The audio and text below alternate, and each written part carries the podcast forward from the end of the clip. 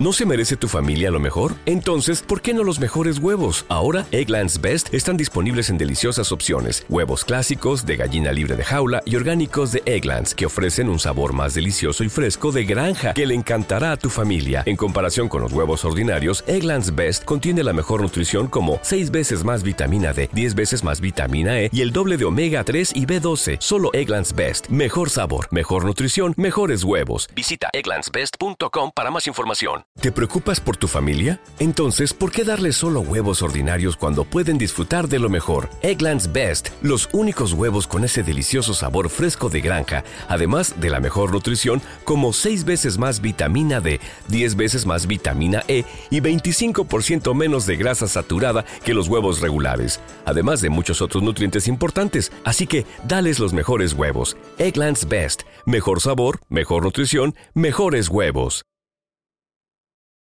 Hoy con nosotros en el CD Room el disco homónimo de Audio Slave, el supergrupo estadounidense de rock alternativo. Acompáñenos.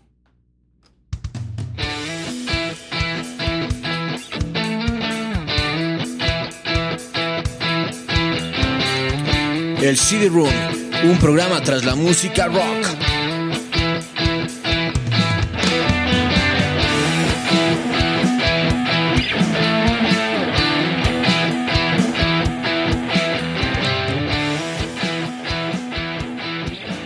Hola, hola con todos, mi nombre es Kai Menéndez. Y yo soy Víctor Caicedo. Les damos la bienvenida a un capítulo más de El CD Room. Eh, hoy les vamos a hablar sobre el disco Audio Slave de Audio Slave. También tenemos esta vez la oportunidad de, tener el disco en nuestras manos. Lo tengo aquí. A quienes tienen oportunidad de vernos, eh, pues sí, es un disco eh, importante dentro de la música em, porque se trata de un supergrupo. ¿Acaso el mejor supergrupo, Kai? Eh, sí, puede ser, puede ser el mejor supergrupo, loco, porque sí, fue una bestia. Eh, ¿a, a qué nos referimos con supergrupo? Quiere decir que son miembros de distintas bandas, ¿no? Exacto. Entonces, eh, que vienen de bandas, sobre todo, obviamente, super bandas, como en este caso Rage Against the Machine y Soundgarden. Entonces, en la unión de estos grupos, eh, la parte musical, Rage Against the Machine, y la parte vocal, eh, Soundgarden, que es con Chris Cornell. Em, por eso es que se denomina un supergrupo, como digo, acaso tal vez el más famoso de los supergrupos, al menos de la última parte, ¿no? Sí, este sí, de disco, los últimos años. este disco fue lanzado el 19 de noviembre del 2002. Así es, entonces ya estamos hablando de un disco de este, milenio. de este milenio, exactamente. Exactamente, el nuevo milenio. Eh, es un disco, eh, digamos, de post-grunge, rock alternativo, ¿sí? Sí, ¿Estaría esa categoría? Sí, no post-grunge, rock alternat- alternativo puede ser. Tal vez post-grunge por lo que está Chris Cornell, eh, vocalista de una de las bandas más importantes del movimiento de Seattle, eh, de, de que es Soundgarden, ¿no? Tal vez por eso esta denominación que la encontré y me parece que sí. O un hard rock también, ¿no? Porque es un rock eh, puro, digamos, eh, Audio Slave, pues es básicamente batería, bajo, guitarra y voz. Exacto, o sea, más o La, menos la que- base, digamos, del rock, ¿no? La base, la base del rock y lo que, y lo que venían eh, manejando como Raise Against the Machines, ¿no? Era una base así, que nunca utilizaron demasiadas cosas, demasiados arreglos. Bueno, y esto es principalmente también porque eh, chuta, Tom Morello hace todo. Yo creo que Tom Morello es el guitarrista de los guitarristas. Yo creo que mis guitarristas favoritos por, por la capacidad interpretativa y la capacidad eh, no sé, pues de generar nuevas, nuevas, nuevas cosas con la guitarra, ¿no? Eh, con lo que dices del sonido, aquí en el disco eh, dice, todos los sonidos son hechos por guitarra, bajo, batería y voces, eh, especificando lo que tú dices de que es lo que graba, ¿no? Que es Tom Morello que hace estos sonidos. ¿Por qué? Porque vale la pena eh, aclarar de que no hay sintetiz- sintetizadores en este disco. Todo lo que uno escucha fuera de lo normal, raro, eh, eh, lo hace Tom Morello con la guitarra. Tom Morello con la Que guitarra. es como tú dices, el, eh, un gran guitarrista, súper guitarrista. Hemos coincidido eh, cuando hemos conversado sobre nuestros músicos favoritos con Tom Morello como el mejor guitarrista, ¿no? No Sí, por necesariamente por ser, un, por ser un tremendo virtuoso, Exacto. sino por eh, la creatividad que tiene, ¿no? La manera de tocar la, la guitarra. Sí, básicamente por la capacidad creativa que tiene él de hacer muchas cosas con la guitarra que nadie se atrevía a hacer y creo que hasta el momento nadie más las hace como las ha hecho y las continúa haciendo Tom Morello. Eh, sí, tal vez las características de, de, de, de, Tom Morello en su sonido, pues son el uso de, del, del wah, que es este, pena, este pedal. El wah y el whammy. Y el whammy, exactamente. Eh, y también me parece un poco ser como percusivo, ¿no? De golpear, de, de, de sonar bastante percusiva la claro. guitarra. Eh, eh, para un poco irnos entrando en la música de Audioslave, ¿nos puedes dar una pequeña demostración de lo que es el Guami, de qué hace sí. Tom Morello en este disco de Audioslave? O sea, no es que lo haga muy bien, pero vamos a intentar emular un poquito de lo que hace, ¿no? El Guami lo que hace es, es hacerle eh, este que las canciones, eh, o sea, que una nota suba una octava más arriba, ¿no? Uh -huh. Y por ejemplo, en el whammy tienes tú este algunos niveles de octavas. Normalmente él toca hasta con dos niveles de octavas. Por ejemplo, justo en esta canción, esto es lo que hace. Uh -huh. Eso es el, el... Ve una canción de Guárdale, eso... guárdale para hacer una canción. sí, y eso es más o menos lo que hace este Tom Morello en esas cosas, ¿no? Por ejemplo, en el solo de una canción de las más representativas de Audioslave, que es Like a Stone, eh, utiliza mucho esto, ¿no? Hace, hace básicamente esto, ¿no? Nada, aguanta, aguanta. No te pongas nervioso.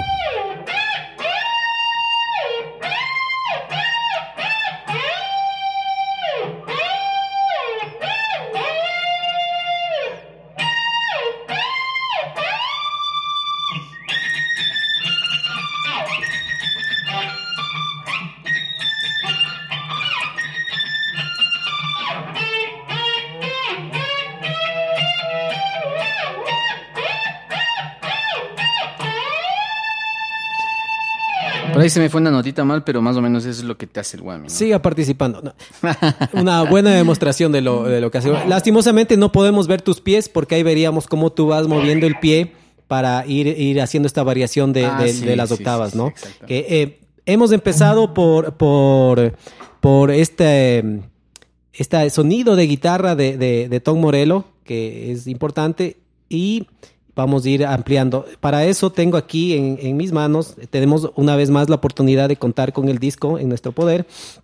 Entonces voy a poner para un poquito poner de base y adentrarnos en este, en este gran disco. Ya, eh, por supuesto. De, de, de, de los música rock, ¿no? De Audioslave. Entonces, ahí tenemos un poquito el primer el, sencillo y con el que abre el disco con Cochise, ¿no? Exacto. Ahí está, ahí de entrada lo que hablábamos de Tom Morello. Algo inusual, digamos, ¿no? Que parece algo sencillo, ¿no? Pero no es tanto así, o sea, esto se ha hecho algo ¿no? con una cosa ahí golpeando con el whammy o con el wah, anda haciéndole más. Sí, si es que si es que alguien estuviera interesado delay. en saber cómo hace esto, pon Cochise en YouTube Tom el, Morello y el mismo Tom Morello te explica cómo hacer. El mismísimo Tom Morello, sí. Exactamente. Para él se, se, ve tan sencillo. Yo no he intentado, no podría decirlo, pero eh, que pero seguramente tiene su técnica y su, su forma de, de, poder tocarlo, ¿no? Para que, que, pueda sacarlo. Y ahí fue, ahí estamos con Audio Slave. Esta, esta, es de las mejores canciones, don tío.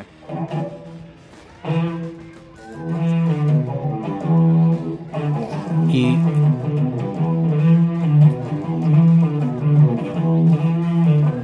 Y ahí rompe también con la voz, la increíble voz de, de Tom, perdón, perdón, de, de Chris Cornell.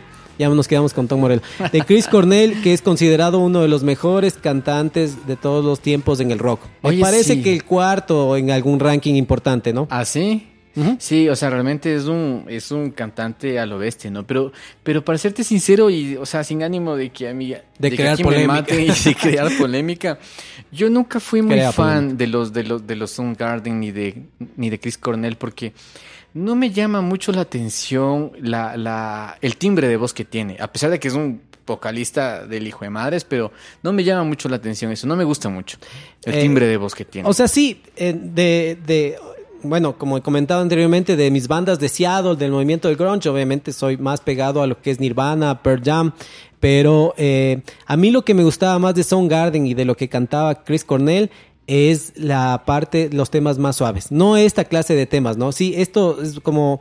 Eh, tiene este timbre de voz peculiar de, de Chris Cornell, que seguro que no es que cualquiera puede coger y cantarlo, ¿no? Por supuesto, No es que te dices voy a sacar y, y lo sacas, no tienes que ser un gran cantante para poder emular a O sea, a, mí me llamó mucho la atención Chris Cornell ya, ya con este proyecto, con Audioslave como tal. Ah, no como Soundgarden. No como Soundgarden. A mí con Audioslave, por eso, por ejemplo, con, este, con esta canción, cuando vi el video, es impresionante, es, es excelente. O sea, si tienen la oportunidad, véanlo nuevamente y fíjense en todos los detalles porque es chéverísimo el Sí, video. eh, tenemos eh, detalles sí, podemos ir conversando al ser el, el tema abridor sobre, sobre el video, lo que mencionas, pero eh, eh, Soundgarden tiene, obviamente no vamos a, a quitar mérito a Soundgarden, a su, a su legado musical, a Chris Cornell que ya no está más con nosotros y, y- y- y escu- escucharemos, analizaremos también a, a Soundgarden, ¿no? Algo que posiblemente no lleguemos a analizar es eh, su carrera como solista de Chris Cornell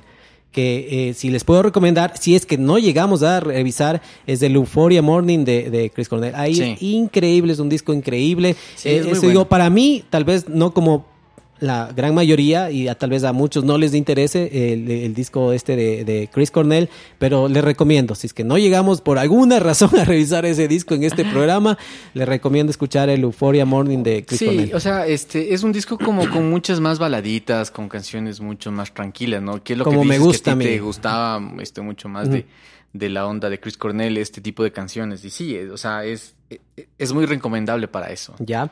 Eh, bueno, como decía, Centrémonos más o menos en, qué año estábamos. ¿En el Ah, año estábamos 2000, el ¿no? 19 de noviembre del 2002. Para este entonces, eh, en las listas de la Billboard, estaba dominando ya. eh, bueno, nunca ha sido un conquistador el rock de las, de las De categorías, de las listas, ¿no? Pero eh, en esto, mucho menos, pues ya estamos alejándonos de esta época un poco gloriosa que era el rock alternativo, el grunge. eh, y estábamos más en- un poco en la época de- del new metal y aparecía el supergrupo Audioslave. Entonces, pero en la Billboard estaban músicos como Eminem, Missy Elliott, No Doubt, era un poco lo que estaba dominando. Y en las listas de Modern Rock, eh, temas como By the Way de Red Hot Chili Peppers, que me parece que aparecen todo el tiempo. Ah, sí. Ellos siempre Los- tienen algo que ofrecer. Los Red Hot siempre estaban por algún lado. Y eh, estaba Blurry de Puddle of Math en Ah, ese ya. Y All My Life de los Foo Fighters. Era como los temas significativos de este año del 2002, ¿no? Ya. Eh, este disco fue lanzado ya a finales del, dos- del 2002, en noviembre, entonces ya su repercusión más fue hacia el 2003. Sí, Yo sí. me centraba más en lo que pasó en el 2002. No, sí, pero, pero, pero realmente, o sea, yo creo que sí es importante poder conceptualizar todo lo que pasó para que se pueda hacer esta banda. O sea, eh, y una de las fechas importantísimas es el 18 de octubre del, dos- del año 2000, cuando Zack de la Rocha dice, Me "Señoras y voy". señores, me voy de los Rays Against the Machines. Eh, lo que lógicamente pro- este, provocó ya la ruptura de la banda.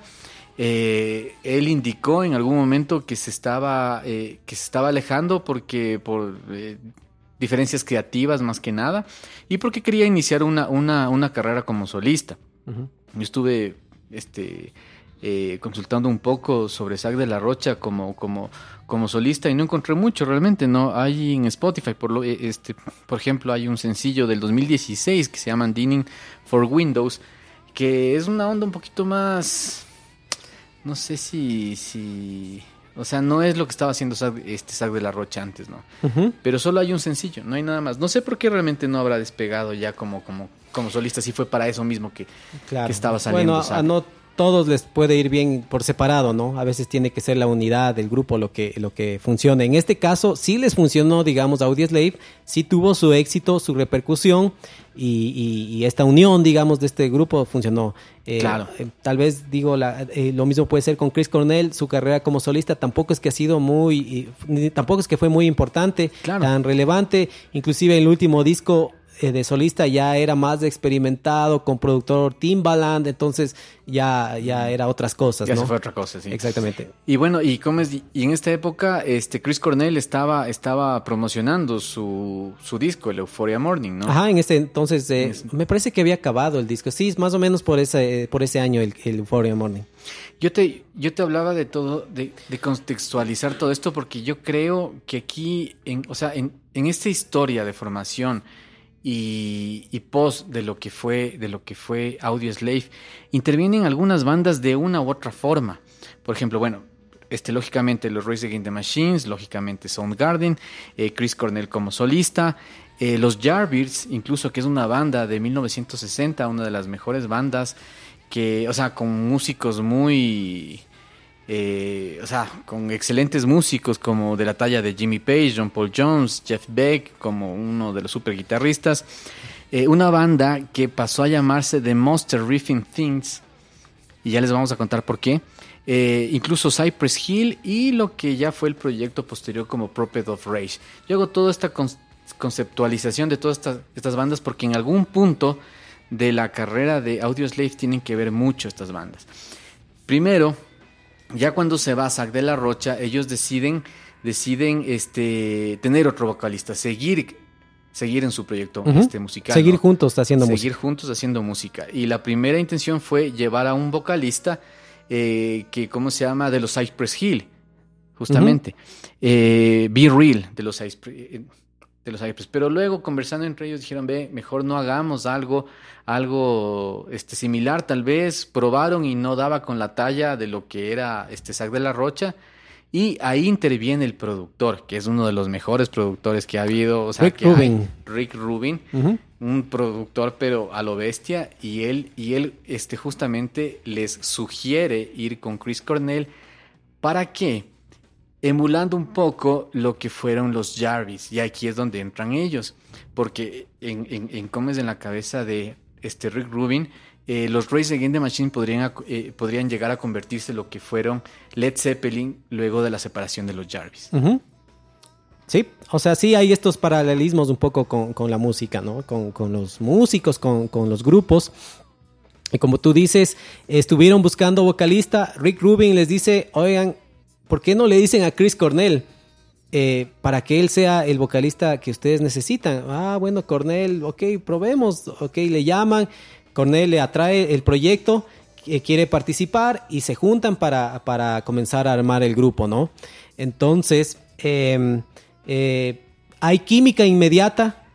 Se quedan locos cuando le escuchan cantar a, Chris Cornell eh, eh, en un ensayo, ya cuando están juntando se dicen, wow, qué increíble cómo, cómo canta y esta química entre, los entre, los, entre, entre la banda y, y Chris Cornell. Y ok, empieza el proyecto, pero era posible que el proyecto se truncara porque, más que nada por, por cuestiones de managers, porque Chris Cornell tenía su manager, eh, ellos como Rage Against the Machine, digamos, tenían su manager, entonces no se ponían de acuerdo. Inclusive ya con esto, Cornell, después de haber grabado, de hacer unos ensayos, unas grabaciones de, demos con, con, con, la banda, pues eh, se va, desaparece, pero más que nada por esta, estas diferencias con los managers. Al final, pues terminan despidiendo a los managers, buscan un solo manager, digamos, para el proyecto Audio Slave, se llega a un acuerdo y va a la banda, ¿no? Cuando todo indicaba que era posible que hasta ahí quede y que el mundo no llegue a escuchar qué era lo que iba a pasar con este supergrupo, ¿no? Pero eh, este, la decisión de, de, de prescindir de sus managers llega luego de escuchar el disco. O sea, luego de que ya se ponen a escuchar cómo quedó el disco, cómo la mezcla, y dijeron, oye, esto está sonando súper bacano. Entonces, ve, arreglemos las diferencias, no como grupo, no como personas, sino eh, mandemos a los managers, contratamos una nueva empresa o un nuevo manager que nos haga esto y ya.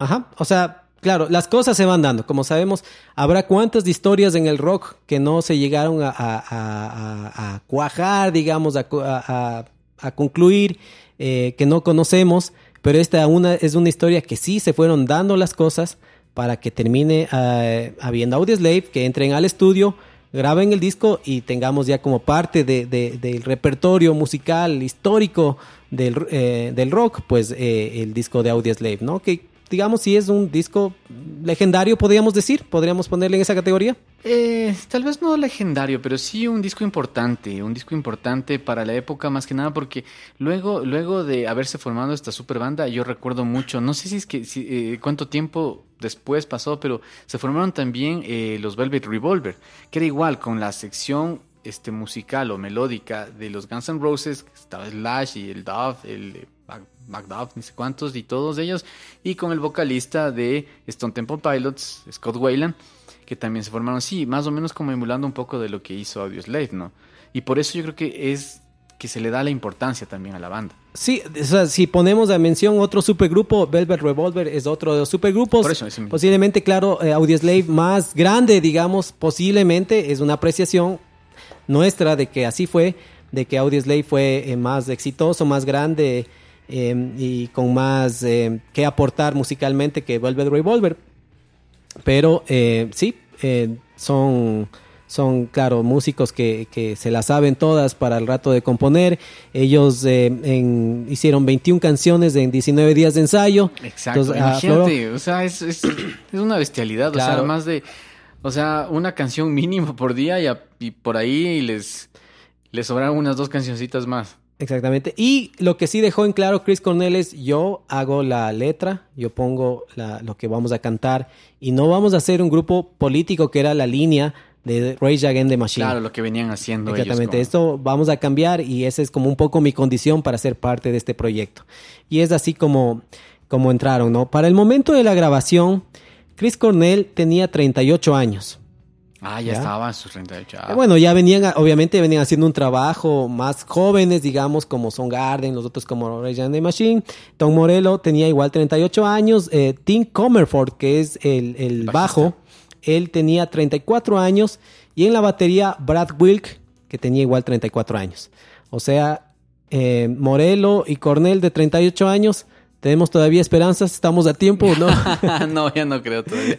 O quién quita, loco, que todavía nos suene la flauta por ahí. Se abre la esperanza por esto, porque cuando hemos analizado otros grupos, claro, 24, 27 años, Sí, normalmente cuando sí, están en su momento De eh, compositivo.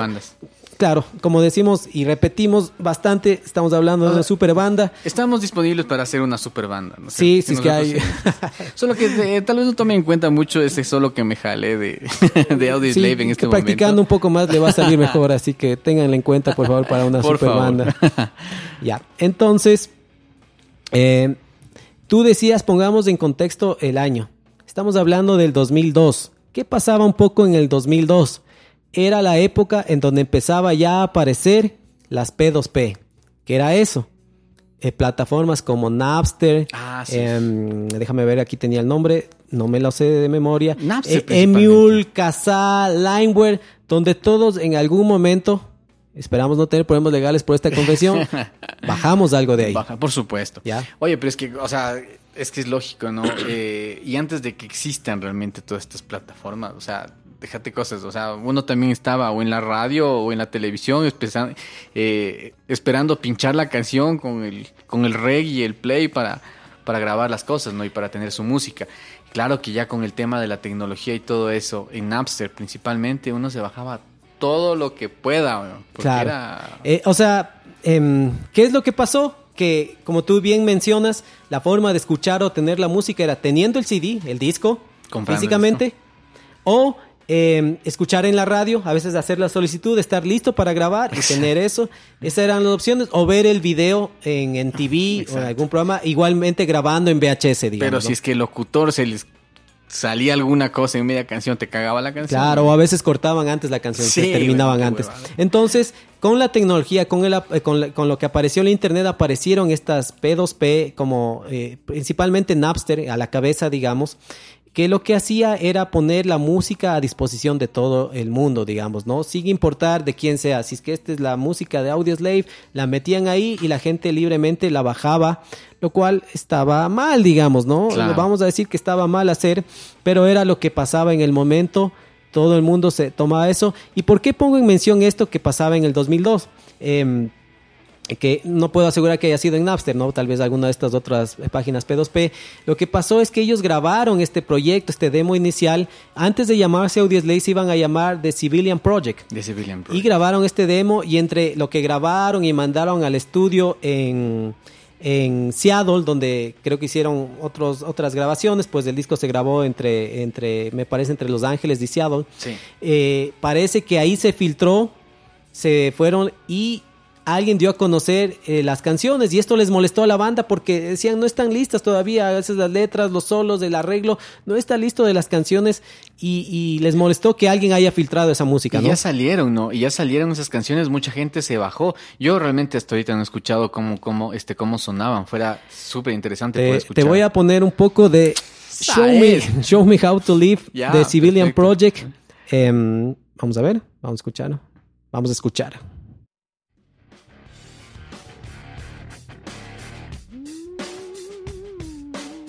¿Eso hiciste vos o hizo con él?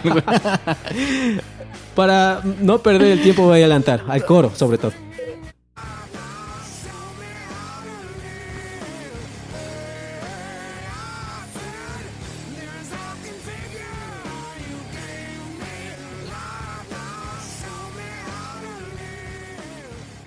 ¿Sí o no? Ah, sí, sí, sí, Hay sí, una sí. diferencia en el coro. ¿no? Claro. Entonces, parte de esta música, de este demo, Oye, pero ya estaba bien grabadito, ¿no? O sea, no era como un Eh, demo sí, de bueno, los que hemos es que, escuchado. no, claro, no, no es que el demo lo, grabó, lo grabamos nosotros, digamos, ¿no? Una casetera, Exactamente. el demo ya esto es grabado, son, como decimos, una vez más super grupos que tienen toda la producción atrás, toda la gente a disposición para que estén a tu servicio, estudios de grabación técnicos, entonces obviamente los demos y todo esto es súper bien grabado, ¿no? Bien producido. Claro.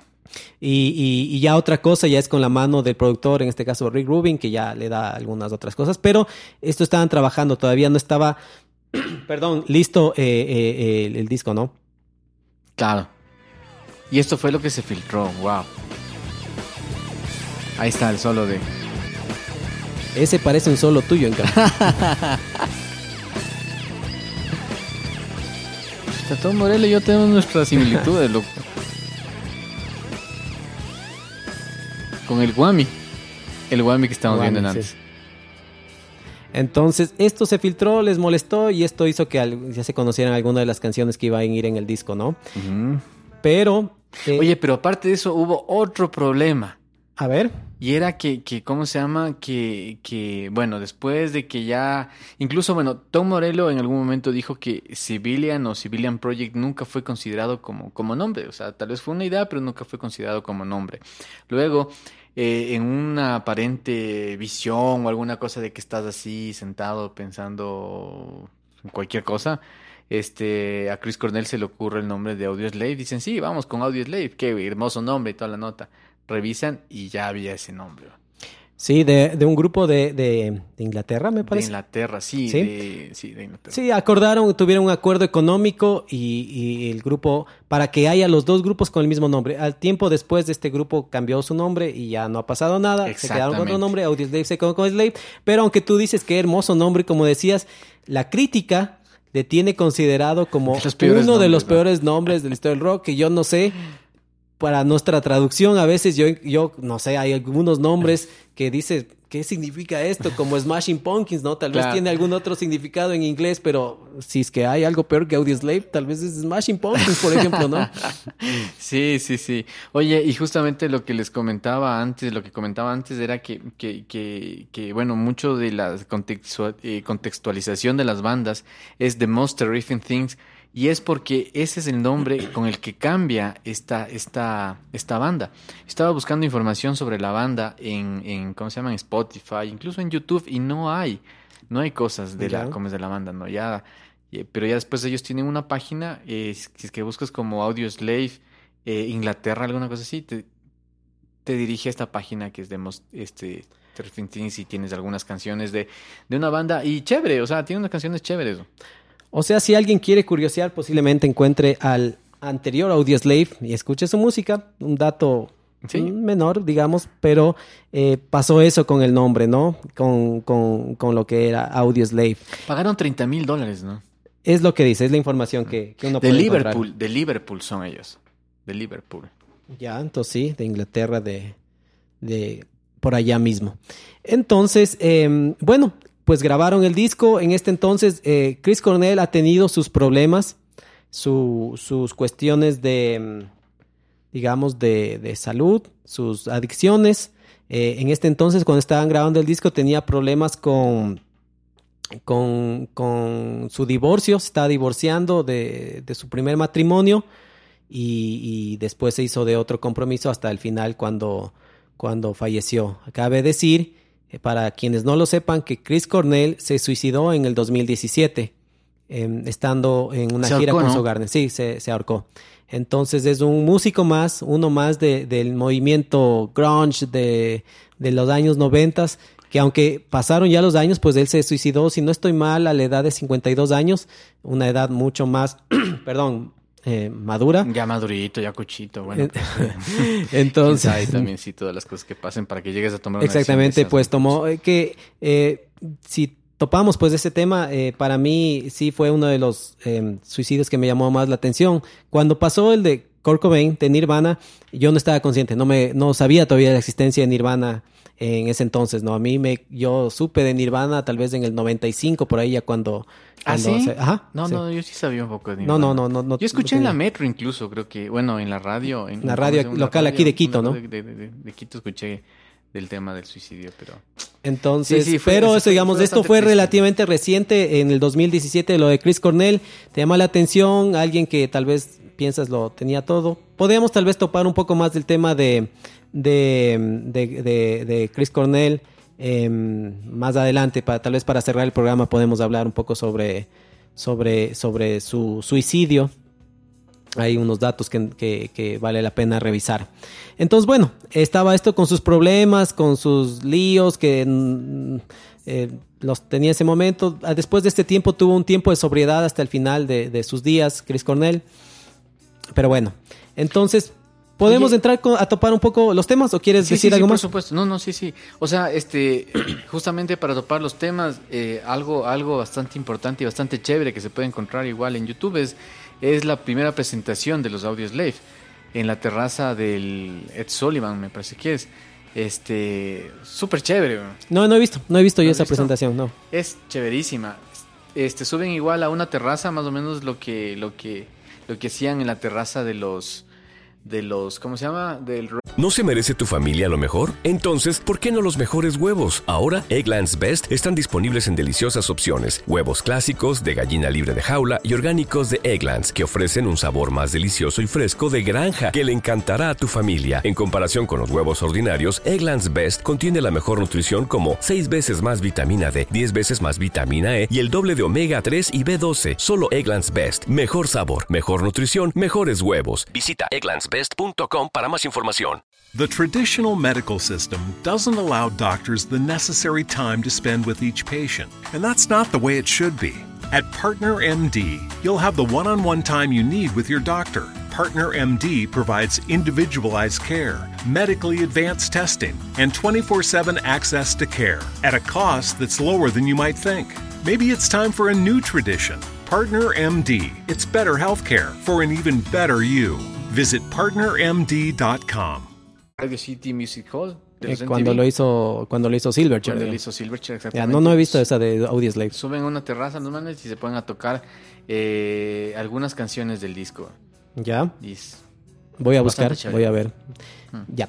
Entonces, eh, bueno, decíamos eh, los temas. Los más representativos, voy a regresar un poco en la música. Estábamos con Cochise, que es el primer sencillo del disco. Es el disco que abre eh, el tema. Escuchamos un poquito al principio con este Sí. efecto que hace de helicóptero, digamos, sí, de, de helicóptero. de, de- de Tom Morello. Eh, eh, este era el que tú decías del video de Cochise, ¿no? Claro. Que es un video en que están con un montón de juegos pirotécnicos. eh, En un, en, un, en un edificio parece abandonado, alguna cosa así, ¿no? sí, sí, es, de- es en Los Ángeles, de alguna parte medio abandonada. Llevan ahí el grupo, el grupo está como llegando. eh, el grupo me refiero a Rage Against the Machine, digamos. Exacto, suben un ascensor, se encuentran con, Con eh, Chris con Chris Cornell empiezan a tocar. Al final del video se abrazan y es como la unión. He aquí. Audio Slave, digamos Exacto. un poco, ¿no? Entonces, es la cantidad de, de pirotecnia que se ocupó en este video eh, fue llamó tanto la atención de la gente que vivía cerca que todos pensaron que era un ataque terrorista, digamos, ¿no? Ah, sí, sí, sí, Eh, escuché eh, o sea, en el contexto que tú decías eh, hace un momento, esto fue en el 2002 y eh, hay que recordar que en el 2001 fue el ataque a las Torres Gemelas en Estados Unidos Claro. en, en septiembre del 2001. Entonces todavía había un poco este miedo de la gente de que algo pasa. Entonces un montón de gente llamó a la policía a decir algo pasa, un ataque terrorista, porque estaban con esto del 11 de septiembre. O sea, esta era la temporada en que, en que, en que la gente cuando paraba el avión llegaba, seguía aplaudiendo, ¿no? Cuando llegaba. Sí, Entonces, sí, cierto, cierto. pues esto, yo viajé en el 2001 a Estados Unidos, fue mi primer viaje a Estados Unidos. ¿Ah, sí? Yo viajé a Boston y en Boston el aeropuerto es cerca de la ciudad.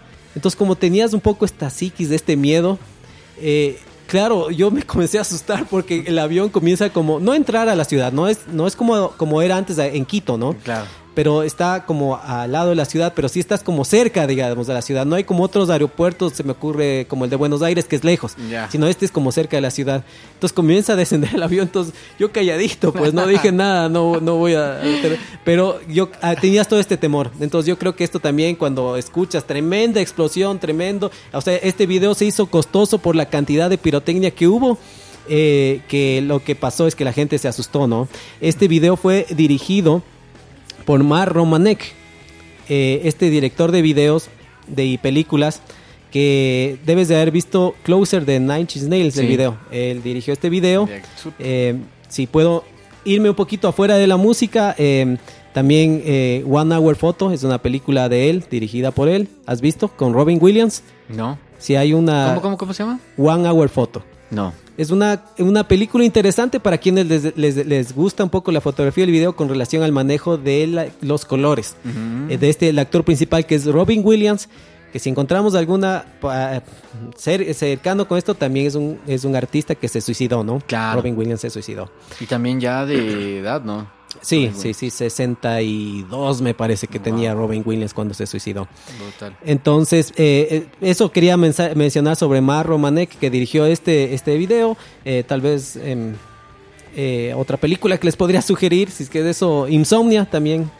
Em, no, perdón, esa Insomnia es de, de- de Christopher Nolan, estoy mal, estoy confundido. Pero en cambio sale, sale Robin Williams. Ah. Ahí les recomiendo dos películas para los que están cansados de ver Cobra Kai o repetirse Betty la Fea. Cobra que es buena, weón. Ah, no, Sale el mancito de Fuel. No, mentira. No, no he visto. Entonces, eso con respecto a Cochise, me desvié un poco con lo de las películas, ahí con las recomendaciones.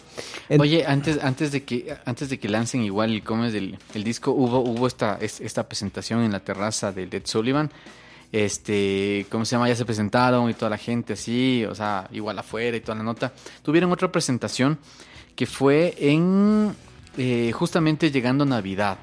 Entonces, este, luego al final de la presentación eh, es importante eh, eh, lo que dice Chris Cornell y les dice en el micrófono ya cuando se acabó, estos chicos salvaron mi vida. Entonces, este, o sea, ya te, ya, ya tienes ahí alguna, alguna concepción de lo que, de lo que podía estar pasando en esos momentos por, por, por, por la mente de Chris Cornell, ¿no? O sea, siempre tuvo estos problemas, ¿no? La verdad, tal vez podríamos decir que Chris Cornell siempre estuvo algo roto por adentro. Sí. Entonces, eh, era esto, ¿no? Eh, de, que, de que pasara eh, lo que pasó, tal vez era un poco cuestión de tiempo. Aunque eh, la esposa de, de Cornell, Vicky Cornell, pues no estaba no estaba muy de acuerdo con esta versión. Como dije, podemos topar como parte final eh, eh, acerca de- del suicidio de, de, de Chris Cornell, ¿no? Entonces, tenemos del otro sencillo, voy a adelantar. Este es el número, perdón. Estamos escuchando desde el CD original, ¿no? Eh, reproduciendo el CD. Vamos a escuchar un pedacito. Esta canción es súper chévere. ¿no? Like Stone. Like a Stone. ¿Qué nos puedes contar de Like Stone? Like Stone es bueno el segundo sencillo de la banda, salió a comienzos del 2003 y se, y se- convirtió en una de las de las de las más populares en ventas, ¿no? Este igual, o sea, ya estaba aquí un poquito el tema del, del mainstream, este y fue de las mejores canciones que, que- que salieron. La canción más famosa de Audioslave. Sí, Es la la, que más eh, eh, posiciones altas de estado, la que más escuchas. O sea, esto es, este, es, eh, este sencillo es de- el, el éxito de, de, de Audioslave, ¿no? Sí, Sí, este, eh, entre datos, tal vez puede ser. eh, bueno, este fue número uno en la Billboard. sí, número uno. Sí, sí, dijiste eso, ¿no? Sí. Ya. No, bueno, no, no creo que dije el número, pero Ya, este, como dato, se grabó en un- el video eh, un video sencillo eh, que está en una Ah, casa. En esa casa sí, vivió en algún momento Jimi Jimi, Hendrix. Hendrix. Sí, y tú puedes ver, ahí está, por ejemplo, el hijo de Comenfort, del, del Sí, bajista. el bajista está en sus brazos y de ahí eh, Chris Cornell le, le- le acaricia la cabeza, algo así. Eh, ese niño, para que tengas idea, debe estar cerca o debe tener ya 20 años. Claro, wow. Para ahora, para este entonces, ¿no? Qué bestia. ¿Cómo pasa el tiempo? Y ahí, ahí sale, que no había visto, la verdad no me había fijado a Tom Morello sin gorra, porque siempre le he visto con gorra y en este video sale una parte que está tocando esta parte acústica, ¿no? Esa Está- parte, esa parte Sale con la pelada. Eh, aunque en los créditos, en los créditos aparece, no aparece Cornell con, eh, como solo como vo- vocalista. Yo creería que esta parte acústica es de Cornell por la armonía. Si tú escuchas los discos de Cornell vas a escuchar un poco esta, esta similitud con lo que Oye, él hace, pero ¿no? sí fue bastante, bastante, o sea, no, no chocante, sino tal vez impactante, este, para mí principalmente, verle, verle a, a Tom Morello tocar la, la guitarra acústica en una canción, weón. porque tú venías desde la concepción de los Reyes Against the Machines, todo lo que era Tom Morello y todo lo que hacía, ¿no? Y, y claro, o sea, aquí se nota un cambio, un cambio brutal, o sea, Sí, o sea, bueno, eh, tiene su, su carrera también como de solista. Eh, eh, Morelo se llama The Night Watchman, me parece, en donde toca eh, bastante acústico. No me ha gustado mucho. Si quieres, escucha tú para que. pero eso es después. Después, sí, después Claro. de Audioslave. Después. Sí, sí. Por eso eso digo, o sea, hasta ese entonces adelante. no se escuchaba nada, nada de Tom Morello con una guitarra acústica. Sí, por eso digo, me parece que eso, no sé, puede haber sido eh, algo de Cornell, ¿no? Lo que pasa es que sí, o sea, este gran parte, tanto de los Race Against the Machines como de Audioslave, yo creo que una parte eh, muy importante, pero demasiado importante es la guitarra de Tom Morello. Sí, o sí, sea, sí. ¿Quién no quisiera tener que- a Tom Morello en su grupo, no? Claro, o sea, a pesar de que, de que, o sea, quitando un poco de, de los fanáticos que somos, o principalmente yo, de Tom Morello, o sea, o sea, es una parte muy importante que le da el sello justamente a cada, a cada banda. Este, para escuchar un poco, voy a pausar aquí la música y voy a poner Chris Cornell. Ah, caramba. Déjame tocar con Chris Cornell. a ver. I confess I was lost in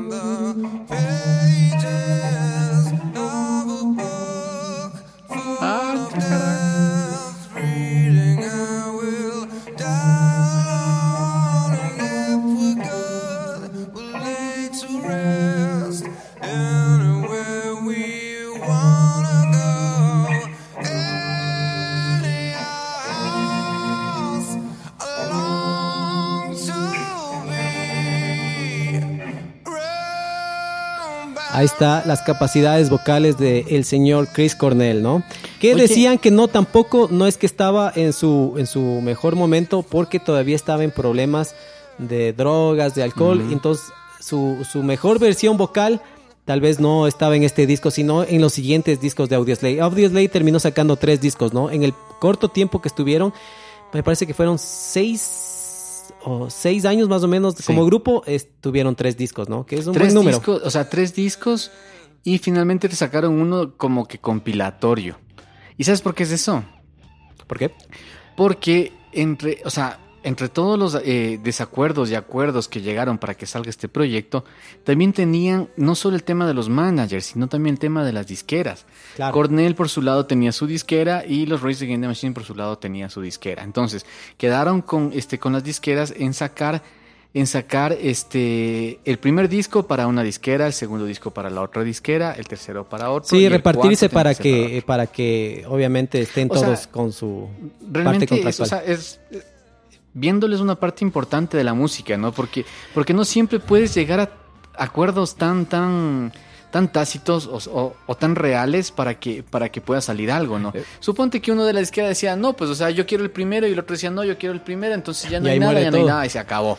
Eh, o sea, sí es eh, lo que pasa es que el rato que se convierte en negocio y hay dinero de por medio, pues esto es así. Ojalá fuera así solo el arte, que depende del arte y nada más, pero aquí hay obviamente gente poniendo dinero para recibir algo a cambio, ¿no? Para que esto sea salga, entonces obviamente tiene mucho que ver la- la- las opiniones, las decisiones de las disqueras, de los managers, porque como digo, es un, es un negocio, ¿no? Al menos en este caso se mueven millones de dólares con, con- con músicos y grupos como estos, ¿no? Claro. Oye, este, hay una, hay un, hay un famoso youtuber eh, que, ¿cómo se llama? Que hace análisis de música, ¿no? Y él hizo un, análisis de una canción de, de los Soundgarden. Y en una parte le aísla completamente. Bueno, eh, como tiene el man la sesión multipista, le deja solamente la pista de la voz de Chris Cornell.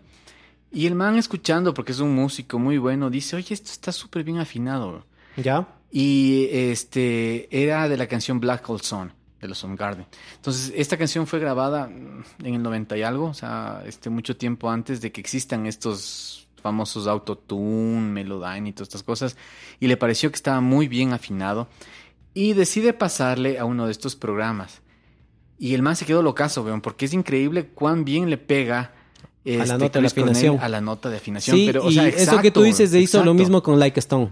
¿Ah, sí? Y, y- y le pasó lo mismo. Un poco vi, no me acuerdo bien, pero... Pero con Like entonces, Stone tú ya puedes decir, bueno, sí, no, tal vez. Por tal el vez. año, tal vez sí. Sí, Aunque no, no año era tan fácil conseguir, posiblemente los estudios de grabación sí contaban con estas herramientas para ese entonces, ¿no? Para Pero ¿será cuando fue eh, Hole Black? Hole Sun, debe ser del 92. No estoy muy seguro, por ahí por el 92 más o menos. Claro. Debe ser Black Hole Sun.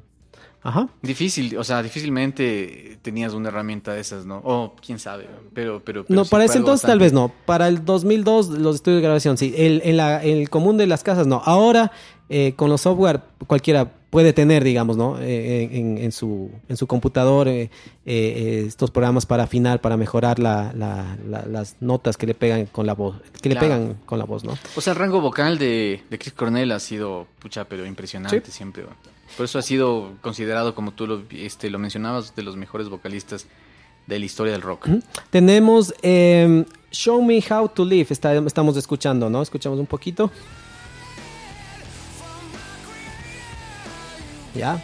Esta canción, leí este dato, me costaba un poco creer, pero bueno, decía que este video, este video es una, está en una percusión, persecución Ah, sí, de autos que había sido prohibido por NTV, porque en el video se ve que hay una percusión- persecución con la policía, o sea, no hacen caso a la policía, la policía se vira la, la patrulla, eh, ca- ocasionan accidentes, al final la banda se estrella contra una, una excavadora, contra una pala, contra algo, y, y entonces que esto había sido una razón para censurar el video. Pero esta, esta película, perdón, esta película, este video está inspirada en un, en un, en un video, que es en una película que se llama Vanishing Point de 1971, una versión más actual, pero la del 71. Eh, están, esta está una película que si tú ves, obviamente no te voy a pedir que veas la película, pero por lo menos del tráiler puedes poner en YouTube Vanishing Point 1971 ¿Ya? y vas a ver exactamente el video Ah, sí, de. Soundgarden, de Soundgarden, de, de Audioslave con el de con este de esta película. Ah, interesante. He entendido, he escuchado que es una buena película, no sé si sea tan fácil conseguir para ver, pero al menos del trailer puedes ver para encontrar las similitudes. Están, ah, eh, es de- en un Dodge Challenger el vehículo, ¿no? Sí. Entonces, em, Oye, pero. vas a ver pero- que es, es bastante parecido. O sea, es inspirado totalmente en esa película el video de esta canción. Pero ¿por qué te parecía a ti este medio medio ilógico de que hayan censurado? Porque, o sea, porque era MTV. Eh, no, me parecía ilógico porque no viendo el video no es tan salvaje, digamos, exacto, ¿no? No es tan loco como... Por eso encontré ese dato y me llamó la atención, pues, eh, pensar que he visto videos de Marilyn Manson en, en NTV. Veía, ¿no? No, Por y ahora hace, debe ser más de 20 años que no veo en TV, no sé. eh, estoy exagerando. Pero... eh, eh, claro, he visto cosas más fuertes en horario normal que Show Me How to Live, como para haber sido censurada. Pero eso es lo que decían. Pero eso lo digo, si es que quieren, busquen en YouTube esta película y van, van a ver las similitudes que tienen con, con esta película. Entre los otros sencillos, ya, ya vimos sobre... eh, estábamos Cochise, Like a Stone, Show Me How to Live. Y hay otros dos sencillos que no tienen videos, pero encontré que eran como sencillos. Eh, no encontré un respaldo tampoco del, del sencillo. El sencillo lo hacen como un disco, digamos, ¿no? Ah, sí. Ajá, que son otros buenos temas de este disco que se llama I'm the Highway. Voy a poner un poquito. Y What You Are, Así es. ¿no es cierto? Ya. Em, What You Are es mi canción favorita del disco. Así, para mí, cochis. ¿Sí? Sí. Ya, entonces estamos escuchando I Am the Highway y de ahí vamos a escuchar un poquito de What You Are. Eh, estamos cerca de, de- de terminar este capítulo de, del grupo, como decimos. em, parte importante de, de esto, Rick Rubin, que les juntó, que fue el que eh, tuvo un poco la idea de juntarles a ellos. Em, como tú mencionaste bien, Rick Rubin, uno de los productores más grandes que, que ha habido de contemporáneos de ahora. Sí, de los, Eh, de los entiendo que es entre el, eh, considerado uno de los mejores de los últimos 20 años. Sí. Ha trabajado con Red Hot Chili Peppers, con Metallica, Linkin Park, Slayer. Entonces eh, es un... Y muchos más, ¿no? Montones más de, de, de- de músicos. Entonces, eh, importante, de ahí eh, esto fue mezclado por Rick Osley, el disco, masterizado por Vlado Meyer. Todos duros, pesados de, De la escena. De la escena, sí, de la música, ¿no? Que han trabajado con Muse, Rage Against the Machine, Foo Fighters. O sea, aquí ya sabemos que no encontramos casi ningún improvisado, digamos. Oye, algo importante también de los Audio Slave es, eh, o sea, y que también le dio mayor poder también a la banda, fue haber tocado en Cuba. Sí, es, es algo que no logró ni haciendo con Rage Against the Machine, ¿no? Exacto, que uno pensaría, eso tendría que haber pasado con Rage Against the. Machine, ¿no? Con toda su implicación política y todo. Exacto, o sea, yo decía, por ejemplo, o sea, este Zack de la Rocha tuvo que haber estado comiendo cemento cuando cuando, cuando tocaron eh, este este con Audio Slave, ¿no? Que no tenía ningún tinte político, sino más bien otro tipo de cosas. Eh, pero, pero tocaron y hay un documental chévere que está incluso colgado ahí en, en YouTube de todo lo que se hicieron, o sea, Hay un DVD de, de la presentación Sí. eh, que nuestro amigo Diego tiene. Ah, y sí. alguna vez me prestó, no sé si a ti te prestó. No, no, no, no, Pedirásle no. entonces que te preste porque a mí ya me prestó. Dieguito, prestarás, bebé. Eh, me- él tiene ese DVD de la presentación, me prestó y alguna vez vi la, la presentación, ¿no? Es chévere. Sí, sí. sí, sí, sí. Y tocan bastantísimo los manes, ¿no? No me vi sea, hace algunos años, pero... eh, Ahí se eh, ve como que, como que, como que... Es que claro, llegándote a un país donde tal vez no, no sabes si es que tu música pega o no, ellos hacían muchas, muchas invitaciones, ¿no? Porque era un concierto gratuito, decían, por favor, vayan al concierto, vayan al concierto, no se olviden de ir al concierto y toda la cosa. Y se ve, que, o sea, mucho más que Cornell, al resto de la banda, este, básicamente los Rays Against the Machine que estaban muy emocionados por estar en Cuba, ¿no? Sí, sí, ese es uno, uno de los datos de, de esta banda que logró hacer en, en poco tiempo, pues que en el 2007 ya eh, se disolvieron, diferencias eh, sobre todo mm, musicales. Entiendo que una de las diferencias eh, que se llegó a decir es que Chris Cornell no estaba muy de acuerdo con el arreglo que tenían, pues todos como quien diría ganaban por igual y él decía, pero sí, yo soy el que hace la- Las la- letras. las letras, ¿no? O sea, yo hago, yo compongo los temas. Eh, entonces... Pero todos componían realmente. Bueno, sí, ¿no? digamos, pero esta parte de, de, eh, él seguro tenía también su incidencia en la música, pero también en la letra. Bueno, yo no soy muy fan de Chris Cornell, como ya lo dije, pero para mí el que tuvo que haber llevado el 99.9% era Tom Morello. Qué cosa.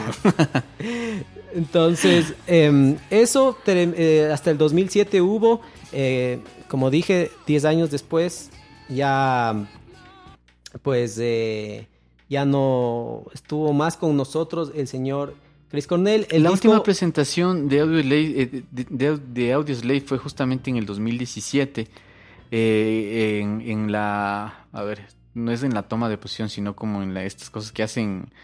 eh, no es en la toma de posición, sino hicieron como una, un- una rebelión, alguna cosa así, contra la toma de posición del Donald Trump y ahí tocaron la última vez Audio Slave. Así es, el, esto fue por enero y hablaron sobre una posible reunión, digamos, de Audioslave, pero fue en mayo que ya se suicidó eh, Chris Cornell, ¿no? Eso fue en el 2017, ¿no? 2017. Para este tiempo ya estaba tocando, este, eh, ¿cómo se llama? Eh, eh, o sea, ya estaban armando el proyecto, o, o ya se armó el proyecto de Prophet of Rage. Por eso es lo que les comentaba al inicio, de que todas estas bandas tienen, tienen algo en algún punto, porque cuando, cuando se separaron, los Rage Against este, the Machines pensaron hacer este, este, este proyecto con el vocalista de los, de los Cypress Hill y lo terminan cristalizando en el 2016 con Prophet of Rage.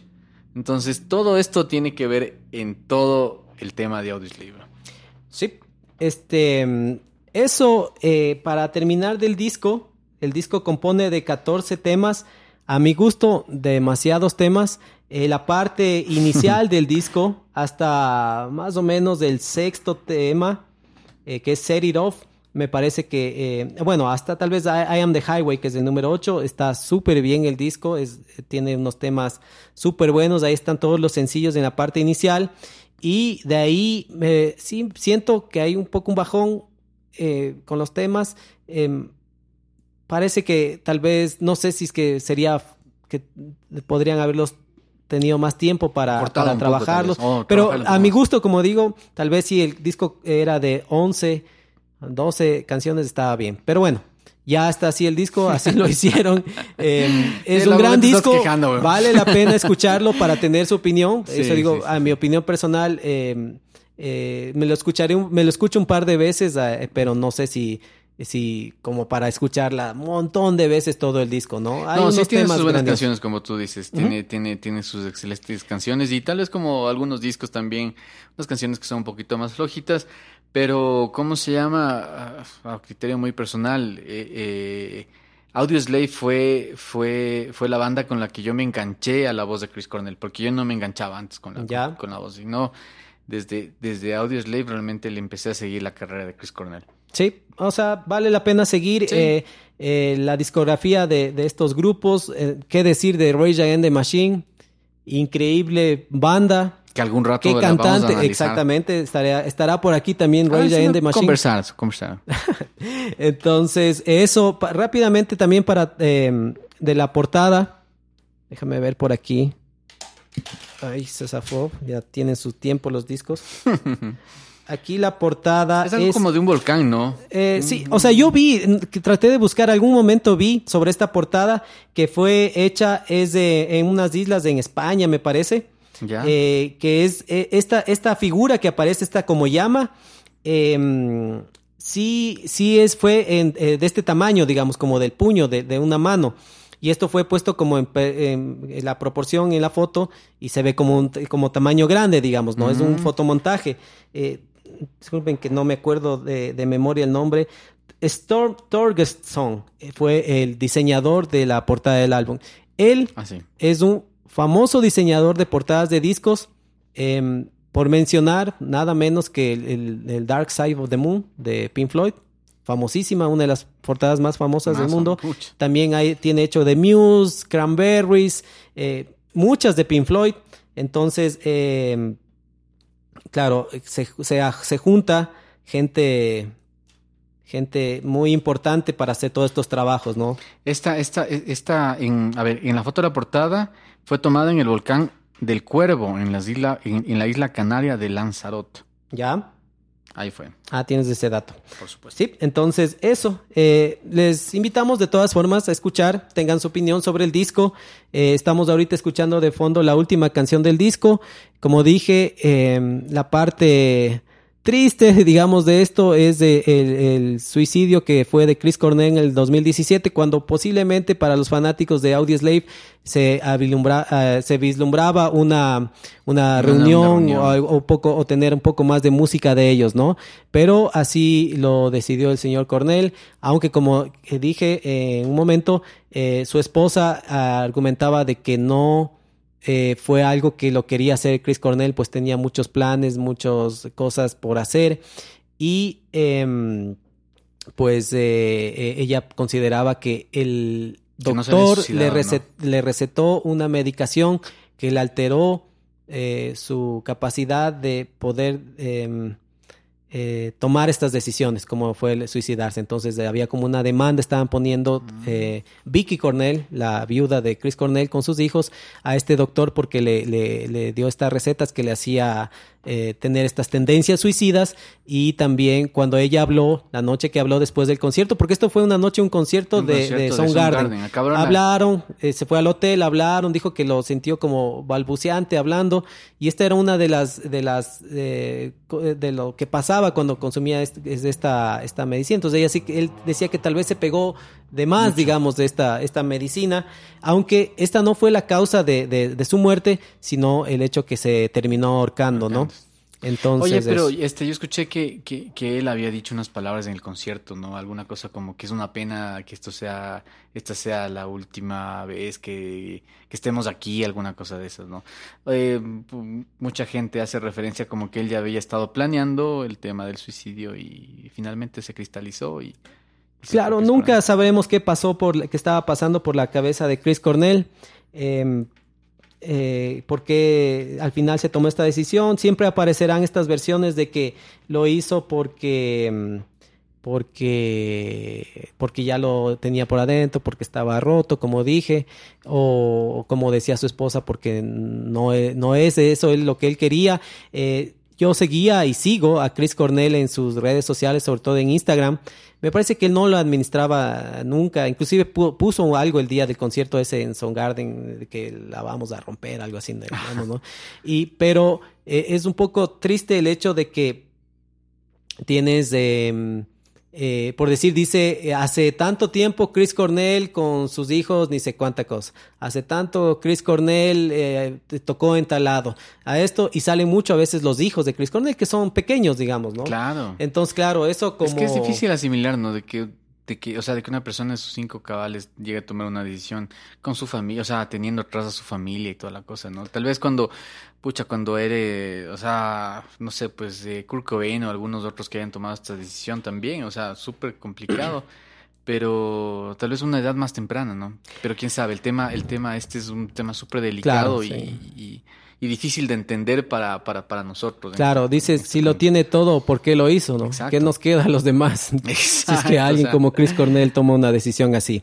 Mismo Eh, Chester Bennington, uy, no, no, terrible. No, claro, Chester Bennington, se, que es el vocalista de Linkin Park, era muy amigo de Chris Cornell Claro. y le golpeó muy fuerte la muerte de él.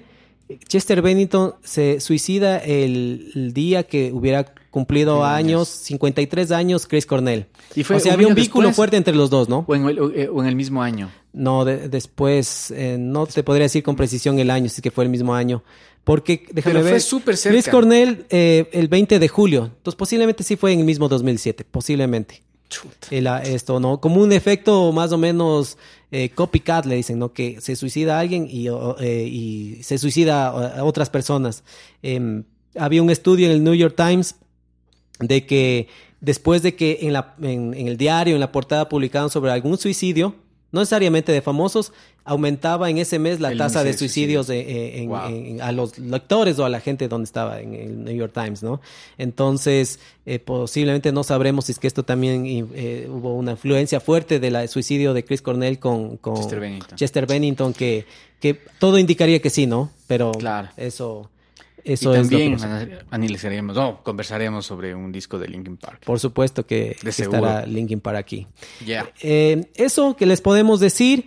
Este programa es producido por K.E. Menéndez y Víctor Caicedo. Corran la voz con sus amigos. Síganos en las redes sociales. Nos buscan como el CD Room. Eh, um, cualquier opinión, escríbanos. Si, ¿Qué tal les pareció el programa? Eh, y eh, pues estaremos pendientes, ¿no? Si es que tienen recomendaciones, quieren algún disco, algo que tratemos en general. Los fragmentos de música reproducidos en este programa pertenecen a Audioslave. ¿Algo más que decir, Cae, para despedirnos? Yo simplemente muchas gracias. Síganos en nuestras redes. Espero que hayan disfrutado de este programa. Y nos vemos en la próxima. Topes López. Saludos y mucho rock para todos. Escuchen Audioslave.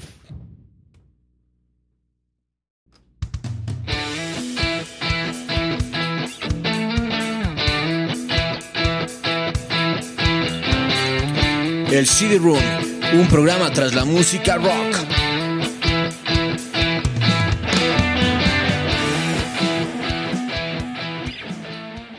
Football is back, and BetMGM is inviting new customers to join the huddle and enjoy the action like never before. Sign up today using bonus code CHAMPION, and your first wager is risk free up to $1,000. Visit BetMGM.com for terms and conditions. 21 years of age or older to wager. Virginia only. New customer offer. All promotions are subject to qualification and eligibility requirements. Rewards issued as non withdrawable free bets or site credit. Free bets expire seven days from issuance. Please gamble responsibly. Gambling problem? Call 1 888 532 3500.